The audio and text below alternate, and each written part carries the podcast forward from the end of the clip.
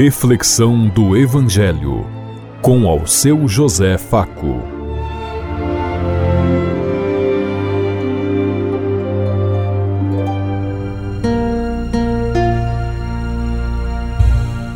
Paz bem a todos os ouvintes da Rádio Construtiva e todas as emissoras em sintonia conosco e o povo que nos ouve.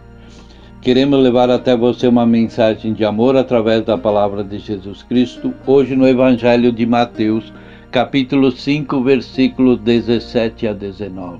Quarta-feira, 6 de março de 2024. Que a graça e a paz de Deus Pai, Deus Filho, Deus Espírito Santo vos ilumine nesse dia e seja uma boa notícia para todos.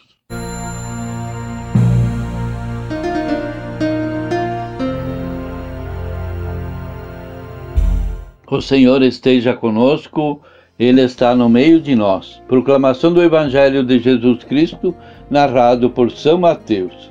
Glória a vós, Senhor. Naquele tempo disse Jesus aos seus discípulos: Não penseis que vim abolir a lei e os profetas. Não vim para abolir, mas para dar-lhe pleno cumprimento.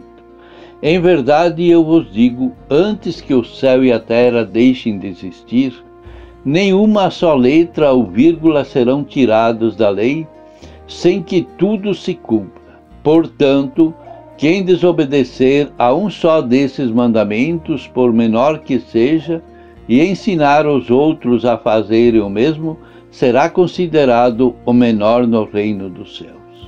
Porém, quem os praticar e ensinar, será considerado grande no reino dos céus. Palavra da salvação. Glória a vós, Senhor.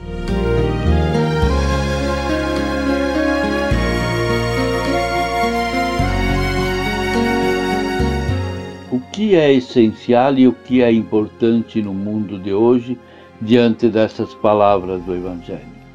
Quando Jesus nos alerta de que nenhum só letra ou vírgula serão tiradas da lei sem que tudo se cumpra, Jesus nos ensina a ser coerente com os projetos de vida que o Pai nos propõe por meio de Sua palavra.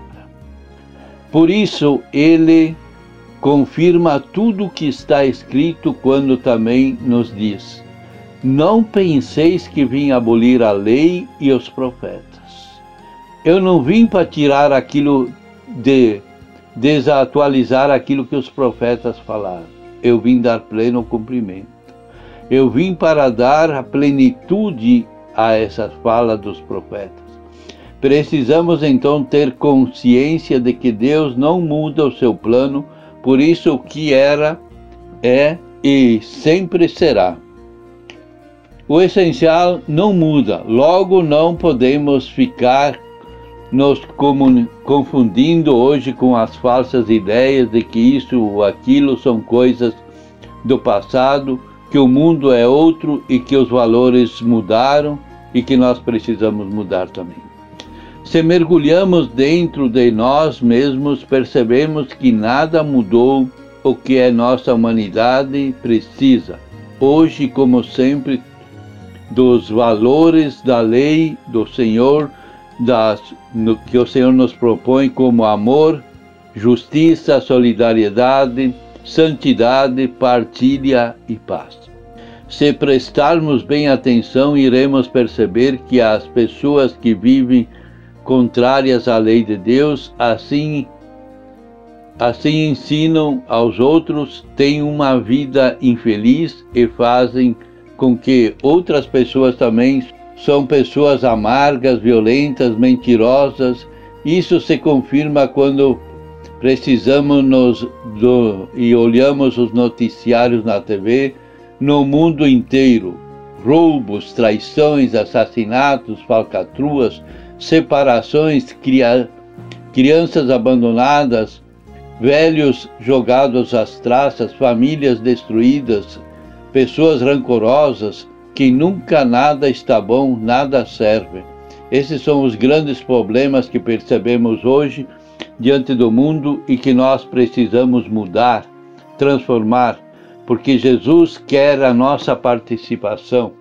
Nós não somos criados para sermos apenas meros espectadores dentro dos templos, na comunidade, na família, nos grupos, mas sim ser aqueles que, como diz o Papa Francisco, é capaz de sair dos muros que cercam a sua casa para ir ao encontro do necessitado, do abandonado, para lhe dar uma palavra de conforto, um apoio, uma ajuda.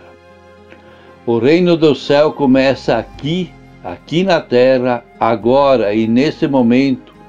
Estamos obedecendo a lei do Senhor conforme que Jesus nos esclarece. Podemos desde já nos considerar grandes no reino dos céus. Grandes seremos se fizermos o bem, fizermos acontecer a justiça e o direito. Ser grande no reino dos céus significa sentir-se inserido e inserida no clima da justiça, da solidariedade que o Senhor nos oferece, tendo paz no coração e percebendo a manifestação do seu amor na sua vida, na nossa vida. Assim fazendo, nós servimos de lição para que nos conhece e acompanhada a campanha da nossa peregrinação aqui na terra deve nos levar, nos conduzir a ser exemplos para os outros.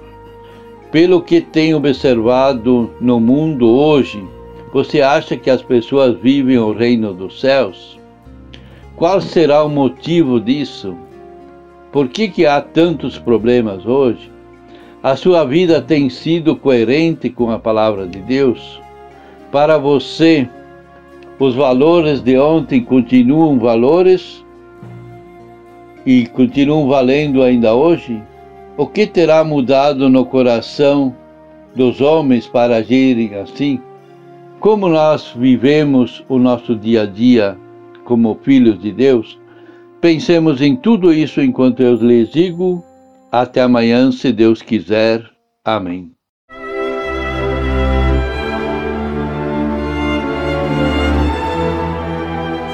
Você ouviu Reflexão do Evangelho com ao seu José Faco.